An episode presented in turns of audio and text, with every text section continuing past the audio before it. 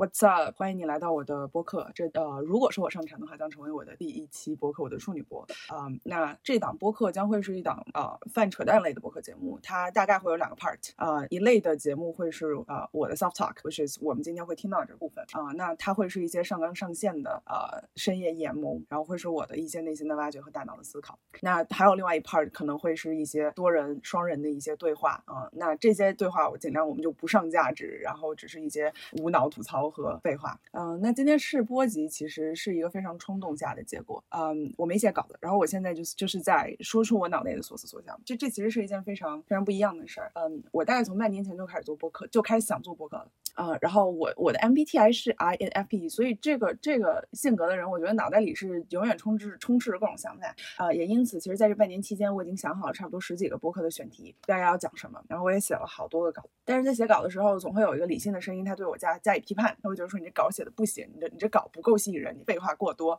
你的稿不会有人喜欢。嗯，所以我半年过去了，我也没有真正的录一个播客上传，开始我的第一步。嗯，直到上一周我去听别人的播客的时候，他讲的，我才意识到说，其实原来大家在去把东西写下来的时候，脑袋里都会有那个批评、批判的理性的声音，对我们进行一个 judgment。而有的时候，当我们听到那个感性的部分，他告诉你你要去做的时候，我们当下就应该去做，just you know fuck it and do it。呃，不要等到那个理性的声音对他加以评判，对对对我加以禁锢。所以这期我不想写稿子，我就想直接做。呃，我上周日就是两天前刚刚跟我的心理医生有过一轮啊、呃沟通，我我有一些所思所所想，我迫切的想要去说出来，不加掩饰的，不加任何修辞的表表达出来。嗯，所以。我想去他的，我就这么录吧，我也不想写稿子了。嗯，这可能播客就是我的一个尝试，就是我的所思所想的一个载体的呈现。嗯，它不要那么精美，它不是一个洋娃娃穿的非常好看，坐在橱窗里的感觉，不是这样的。所以，嗯，这是我的第一期没有写稿子的播客。我今天想讨论的是三个话题，就是疫情之下，呃，上海疫情之下，我的心理是怎么样的，然后我的我的状态，我的情绪是否应该被 recognize，以及明天会更好还是会更糟？呃，那我我的情况是这样子的，我被关了二十几天了，我是嗯三月十八号开始被关的，就正式的被封啊、呃但我差不多在三月十二三号我就已经在家办公了，啊，没怎么出门，然后今天是四月十二号，所以我已经就是足足在家待了啊、呃一个月。嗯，其实这段时间会收到很多人来问我，就是 Are you OK？会收到很多人的问候，他说你还好吗？其实这个问题很难回答。嗯，我想说的是我不好，我可能肉体是 OK 的，但是我的心灵非常的不好。但是当你再去跟别人阐述这个问题的时候，似乎会显得你像个怨妇一样絮絮叨叨。我的我的肉体很好，嗯，因为我住的小区还不错，嗯，它是一栋一栋那个酒店式公寓，比较年轻啊、都是年轻人，所以就是阳的也不多。我们二十五号有个阳的被拉走了之后，就再也没有阳过，一直是阴性。嗯，大家都很互帮互助，就是小区还有就是有一个呃西餐大厨，甚至会帮大家来磨菜刀。然后呢，我们团购也没有顶过，就是也也没有出过事儿啊、托大家的福吃的也还 OK。然后家里的菜公司也帮我们补充过一次物资，所以我我冰箱里的菜现在看还能再吃两周左右。甚至在我现在录播课的时候，我左边摆了一盆草莓，是前两天跟啊、我们的邻居一起去团购的。嗯，我呢现在又是一个人住，所以就是也没有很多需要照顾别人的地方，或者说要妥协的部分在啊。然后我刚刚换了工作，虽然压力比较大，在这个部分就是刚换工作的一个适应，但老板很支持，然后同事也都还不错，所以你可以说我的状态算是我的肉体的状态算是非常非常的好。但但我我我我也曾经那么以为，直到我上周跟心理医生聊完之后，我才意识到，可能我我的心里已经千疮百孔了。我并不好，呃，我我很不好，我很悲伤，我很难过，我很慌张，我很焦虑，我也很愤怒。而这些词，它总结到最后就是我很无能为力，我觉得自己很弱小。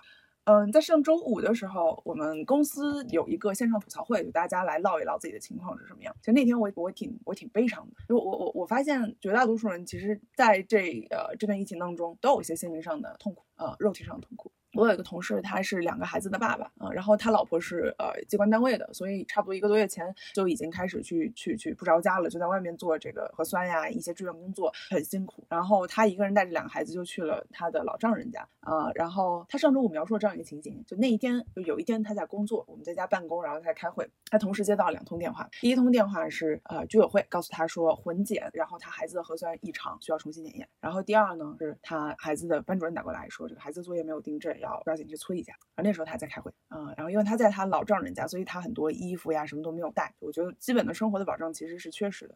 他说他很自嘲，他说我我把这些讲出来，就是大家可能就不会觉得自己很惨。我我听完没有觉得我过得很好，我觉得很很悲伤。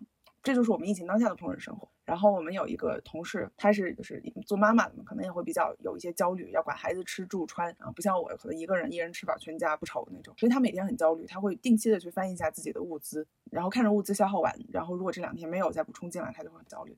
我看她一直在叹气。我觉得很悲伤，我觉得就我觉得挺难过。然后包括就是我跟朋友们在聊的时候，因为我的小区里面都是年轻人，然后啊，我朋友的小区可能有些老年人，那个老年人是真的不会去买，不会用手机去购买物资，真的不知道怎么抢物资。然后我朋友就看不下去，就会帮他们去采购一些啊。这些老年人我觉得可能还算是就是幸运的，因为啊，他们住在一个就是有有年轻社区的一个环境中。但是那些没有年轻人的，都是老年人的社区，他们该怎么办？因为我不敢想，我其实这段时间一直在避免去看很多负面新闻、一些录音、一些信息。嗯，能能转发的我会转发，但是很多。我不敢细看，我觉得心里很难受，就是我充斥着这种巨大的悲伤和难过，嗯，这种情绪我觉得在周上周日的时候得到了一个一个升级，就是我的那个两个孩子的爸爸那个同事，他的老丈人确诊，嗯，我当时知道的时候，我我觉得特别的难过，就是啊，我们就，然后同时我觉得很慌张也很焦虑，就是我们非常努力的过好我们的生活，为什么会这样？为什么？就是他，就是我们只是一个普通人，我们只是想要过好自己的生活。然后对我们来说，人生的意义可能就是维持好这个家。为什么要这样、这样、这样对我们？为什么要这样对？然后我，因为我觉得这个同事非常非常的棒，我跟他合作非常的开心。所以当我知道这件事的时候，我当时想了一个词儿，可能这词儿相对夸张，我觉得这是个人间悲剧。为什么要去忍受这样的痛苦？所以我为我为他的痛苦而感到悲伤，我为我为绝大多数普通普通人们在这场疫情下的煎熬和苦难而感而感到难过。所以我不好。然后第二，我我我觉得我自己是非常慌张和和焦虑的，嗯，因为我觉得就是。我很努力的在去生活，我觉得周围很多人都是一样，就是我很努力的在生活，我很努力的过好每一天，我很努力的遵守防疫的规定。疫情稍微严重一点了，我就在家待着，我就哪儿也不去。这几天就是我下楼都很少，我连门都很很少打开，除了就是让我做核酸以及每天丢垃圾，我真的连门都很少打开，我就把自己禁锢在这个小小的房间里，这个一一啊一居一室当中，我也不出去，我非常遵守防疫的规定，我也不去给政府添乱，然后。更不要说翻墙啊，或者说一些聚众饮食。因为浦东其实很早就存在了，非常遵守这些规定。为什么我现在感觉是我被抛弃了？由于一些众所周知的原因，所以此处啊应平台要求啊做了一些修改啊。那阉割会阉割到七分三十四秒。我大概想表达的含义是说，呃，作为一个普通民众，我似乎觉得我的信任被错付了。嗯，作为一个大冤种，去花大价钱去买菜。没有物资，也不知道谁能保障吃食。其实“物资”这个词儿本身就就让我觉得挺慌乱的，就是它好像是是一个，它不是一个平和年代应该有的。然后“物资”这个词似乎在某种程度上，在我的脑海当中被印刻成了一种文明社会的崩塌。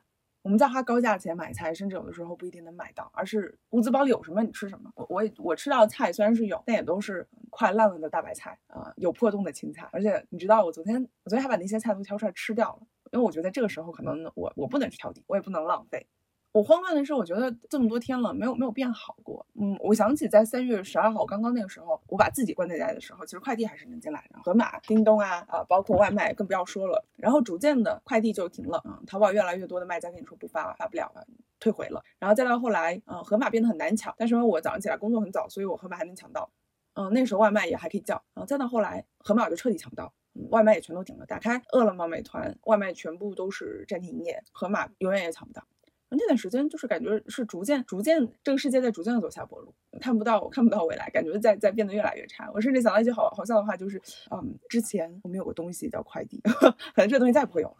啊，但还好了，还好了。后面有了团购，但团购也是一个随时会被叫停的啊形式啊。我看到，我这两天看到朋友圈里陆陆续续有朋友的啊团购被被叫停了，因为可能发现了一些感染或者是被举报。所以，我我觉得我很慌乱，我很焦虑，就我吃的还够不够？这世界还还会不会变好了？我我慌，我我我焦虑，为什么我被放弃了？为什么甚至我我所在的居民楼到现在没有发过物资？因为我们是个酒店式公寓，所以双标到我们必须要每天做核酸，但是呢，我们没有物资。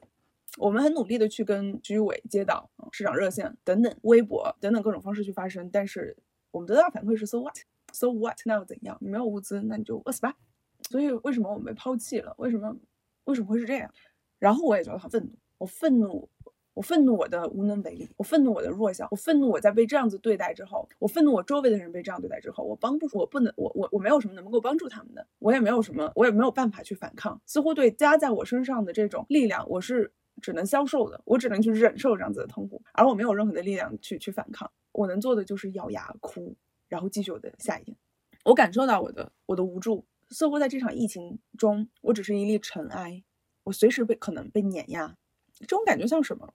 这种感觉就像是我我很努力的生活，其实每天我依然早上四五点钟会起床，然后我就开始开始工作，然后工作到晚上可能七八点下班，我就直接睡觉，因为太累了。我很努力的工作，我很努力的防疫，我很努力的想要活下去。在疫情前，我也很努力的生活，我告诉自己每天都会变好。但是这种努力在这个大环境下面不值一提。我我的小世界的经营，在这种绝对力量下的大世界，直接就被吞并和和消散掉了。嗯，此处由于众所周知的原因，应平台要求再次维修改版。呃，阉割版会持续到十分四十六秒。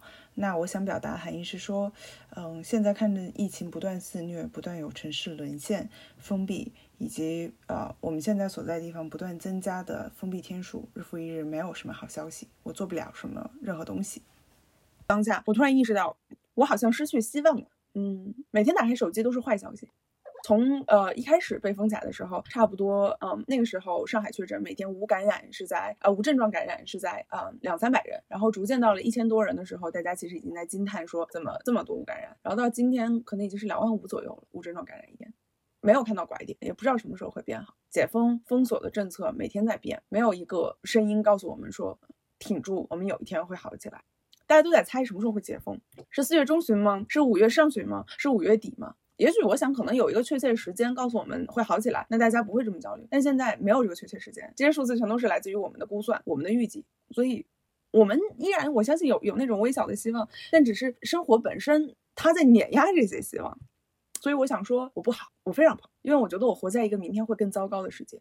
当我有，当我意识到这种情绪之后，我开始在思考，我这种情绪，或者说我那个理性声音就出来，就是他会说，可是这个世界上有很多比你更惨的人，起码你的肉体是 OK 的，所以你不要再给我在这唧唧歪歪。所以我问我自己，我这样的情绪是应该有的吗？因为确实是，嗯，那些基层的大白们啊，来帮我们做核酸的医护人员们，嗯，那些志愿者们，啊，那些老年人们，那些得不到救助的人们，他们其实比我的情况是在肉体上更受苦的。嗯，所以我是不是不能唧唧歪歪？但我觉得这两种东西其实是是并存的，就是我们都在受苦。嗯，我必须要承认我现在这种巨大的负面情绪，以及承认我的心理是被深深的 traumatized。呃，但与此同时，这不妨碍我去看到别人也在受苦，以及呃，运用我的渠道去为他们发声，让他们得到救助。我觉得这两件事儿是是不冲突的。嗯。就很多时候，嗯，大家会觉得说心理问题好像不值得一提。嗯，我我时常会跟心理医生聊，我说我说，在我今天呃这个当下，我二十七岁了，我会觉得我会时常怪自己，我会怪过去的自己不够努力，所以在今天的这个时刻，我没有变成一个更加完美的人。但我又会想起，其实，在那过去的几年中，我我有很多样的问题，就我会有一些身体的问题啊，或者是心理的问题，导致我必须要搁置我变成更完美的人这个计划，而先去坐下来治疗和对待，好好对待自己。因为因为心理问题，它不是一个实实在在看得见、摸得着的东西，所以很多时候在这一这一块部分，我们都都似乎会觉得它没有那么重要，或者说它不存在，但它是存在，它我们必须要去证实它，嗯，要去看到它，要像对待肉体的疾痛一样去对待心理的疾痛。所以，所以我我我我在想，我在跟心理那个是那个理性声音打架，就是就是对我知道外面有很多受苦的人，嗯，我也很难过他们的境遇，我很想帮助他们。但与此同时，我也意识到我内心的这个痛苦，它也是非常巨大的。它并不是一种唧唧歪歪。哎，我我没有想到，我就这么唧唧歪歪的录了二十分钟里。嗯，所以嗯，最后一个我想要去说的就是，我是不是真的失去希望了？嗯，我想在某种程度上是的，因为我现在真切的感受就是明天会更糟。当每天早上起来的时候，我的情绪是最差的，因为起来的时候我会先去刷一下各种社交平台，然后各种社交平台上面其实充斥着各样的负面的感受。其实我感觉现在大家都越来越少的就上海疫情会开一些玩笑了，因为可能大家发现本质上这些事儿并不好笑，我们是在忍受痛苦。嗯，谁他妈能被封在家里二十二三十天还能开玩笑呢？谁他妈被封了这么久，现在每天还看到负面消息，还能开玩笑呢？所以我每天打开手机看到都是更多的负面消息，感染的人更多了，有越来越多的城市沦陷了，呃，政策又变化了，嗯，解封日期更加遥遥无期了，又有人死了，又有人受到不公平的待遇，嗯，所以。我觉得我每天早上起来的时候，当我拿起手机开始刷这些信息的时候，就我我这个概念就更加清晰的映入我的脑海，就是明天会更糟。但我相信，当我拿起手机的那一刻，我一定是想要看到一些正面消息的。所以明天会更糟，但是不是有一天会好起来？